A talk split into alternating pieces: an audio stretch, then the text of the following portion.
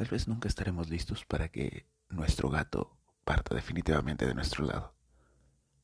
Y si nosotros no lo estamos, los compañeros gatos tampoco. Este es el episodio 27 de Jaime y sus gatos.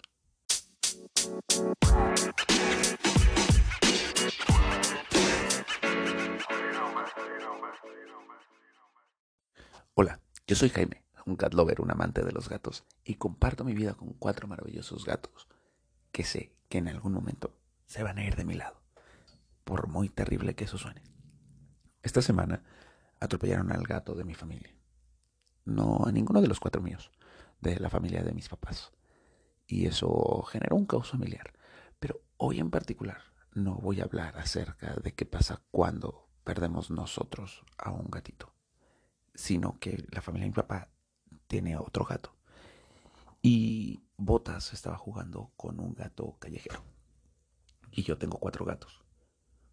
Hoy vamos a hablar acerca de qué pasa con los gatos cuando muere su amigo, su compañero o incluso su enemigo. Por ejemplo aquí, Frey que no se llevaba bien con Mina y con Tara. Bueno, no son las mejores amigas, pero a veces sí las he visto socializando. Es obvio lo primero que se nos viene a la cabeza. No vamos a sustituir al gato de golpe, ni por nosotros, ni por los otros gatos. Hay gente que hace eso para, no sé, llenar un vacío. Pero hoy en día los gatos ya no son solo la mascota. Ya lo diría el principito, ¿no? Había cientos de gatos, pero este era mío. ¿Qué va a pasar con nuestros gatos cuando se vaya su compañero gato? La verdad es que puede haber muchas situaciones. También va a depender, como siempre, de qué tan apegados estamos a nuestros gatos. Es decir, que también se llevaban. Por ejemplo, yo creo que a Mina y a Tara va a ser algo terrible cuando una de las dos se vaya. Pero que no les va a doler tanto cuando se vaya Free. En el caso de Botas, por ejemplo, Gato, que es la gata que cuando Botas llegó, él la desplazó un poco. Recuerden que los gatos son dominantes y trabajan por jerarquías. Eso ya se los voy a platicar luego. Gato esta semana ha estado más sociable, ha recorrido toda la casa, se ve más tranquila. Por otro lado, dicen mis papás que afuera todas las noches está la gatita con la que estaba jugando, como buscándolo, porque había una mayor relación entre ellos. ¿Qué vas a hacer tú en tu casa cuando tus gatos, desafortunadamente, uno de ellos se vaya y el otro se quede solo? Bueno, de entrada ya te dije, no metas otro gato. No estás sustituyendo algo y al contrario, si de por sí meter otro gato a la vida de tus gatos cuando están normales es caótico, otro gato puede ser terrible para tu mascota. No estás sustituyendo a cualquier cosa, está sustituyendo a un miembro de la familia y eso, desde mi perspectiva, pues no se vale para nada. No vas a cambiar las rutinas. Tu gato en realidad no entiende el concepto de la muerte, solo entiende el concepto de que su amigo ya no está y de que la rutina cambió y de que ahora hay más espacio o más libertad o incluso van a sentir más soledad.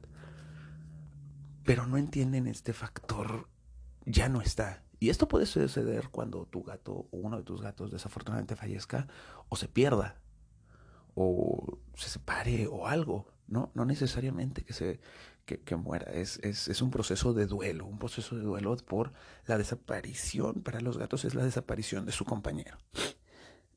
Y si bien para ti va a ser terrible, con tu gato no lo vas a querer más de golpe, porque lo único que vas a hacer es estresarlo más. De hecho, no debería de cambiar nada de un inicio. Tienes que seguir las mismas rutinas, no mover sus muebles. Luego, luego tendemos a deshacernos de la cama, de la ropa, de la toalla, del cepillo, del plato, del, del gato que se fue pues más bien hay que integrarlo poco a poco a la vida de este gato que se queda, o de los gatos que se quedan.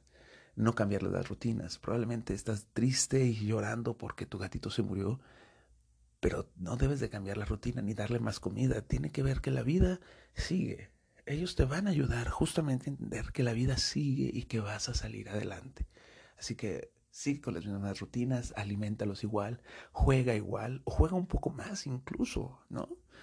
Eso sí, o sea, cosas positivas siempre. Más juego, eh, la comida normal, cepillarlos más, que sientan que esta reestructura ahora ellos están en una escala superior, que hay una nueva estructura en la casa. Quiere a tu gato, pero no descargues sobre él tu tristeza.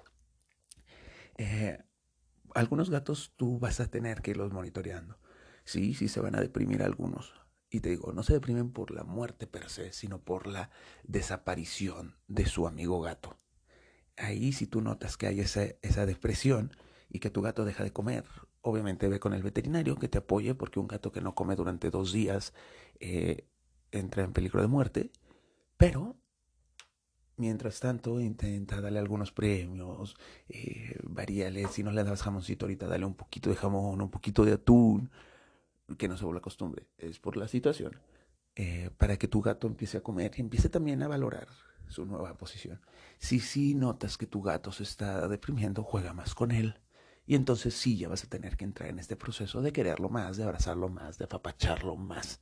Pero te digo, antes de eso, tú mantén una rutina normal. Ellos van a estar buscando, probablemente van a maullar preguntando por el gato. Y pues ahí tú tienes toda la libertad de platicar con ellos acerca de, de lo que sucedió. Y creo que esa es una de las ventajas de tener a los gatos que vocalizan tanto y se puede platicar tan rico con ellos y todos los cat lovers lo saben, que te van a poder ayudar a deshacerte del duelo, a pasar por estos problemas. Y ellos te van a ser el ejemplo de cómo salir adelante. ¿Va a haber cambios en su comportamiento? Sí, definitivamente, porque va a haber una nueva estructura en la casa. Y quizá con el tiempo, por cómo lo veas y por cómo estés tú, descubras que va a ser momento de adoptar un nuevo gato. Yo personalmente sí lo pienso, o sea, no nos gusta mucho pensar en la muerte. Mm, yo sí creo que mis gatos van a vivir otros 15 años conmigo mínimo y me da coraje. es cierto, no me da coraje. Sí, planeo que vivan 15 años más, eh, que lleguen a los 20, a los 25, a los 30, como las de mis tías, que tienen una gata que no se muere. o gato, el otro gato de mis papás, que es una gatita que tiene 18 años. Pero puede pasar lo que pasó con Botas. Puede haber enfermedades como lo que me asustó Cabezón o Tara, que ya he pasado por esos miedos. Y eso me ha hecho pensar en qué va a suceder cuando mis gatos se vayan. Yo te lo comparto. Eh, uno, todavía no decido si incinerarlos y tenerlos en una macetita con sus cenizas y que crezcan las plantas, me encantan las plantas, o enterrarlos en el jardín, igual, y poner un árbol encima de ellos. Eso todavía no lo decido hacer en el momento. También he decidido que no voy a adoptar otros gatos hasta que el último de estos cuatro pase a mejor vida. y cuando mi corazón lo permita, porque yo sé que el orden en el que se vayan o la situación en la que se vayan va a ser determinante para esto. Yo sí quisiera volver a adoptar cuatro gatos. cuatro gatos maravillosos. Que hagan que mi vida valga la pena y que las cosas sean maravillosas, ¿no? Perdón, pero es un tema que nos pone nerviosos. Y yo quiero adoptar gatos adultos de esos gatos de 12 años que ya nadie quiere en los refugios, porque todo el mundo dice en los grupos de adopción de gatos que era un gatito bebé. Y yo gracias a Cabezón ya Tara descubrí que adoptar gatos adultos es maravilloso. Y sé que en muchos refugios hay gatos viejos para la gente de 12 años que dicen, ¿este gato qué? Y no. Yo quiero que vengan ellos y darles una segunda oportunidad de vida. Pero eso espero va a ser dentro de muchos, muchos años.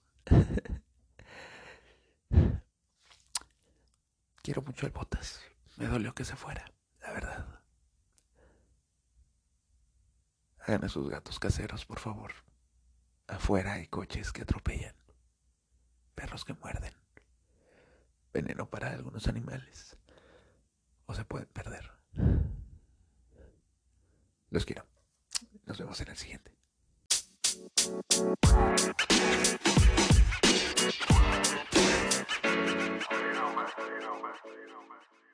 Miau.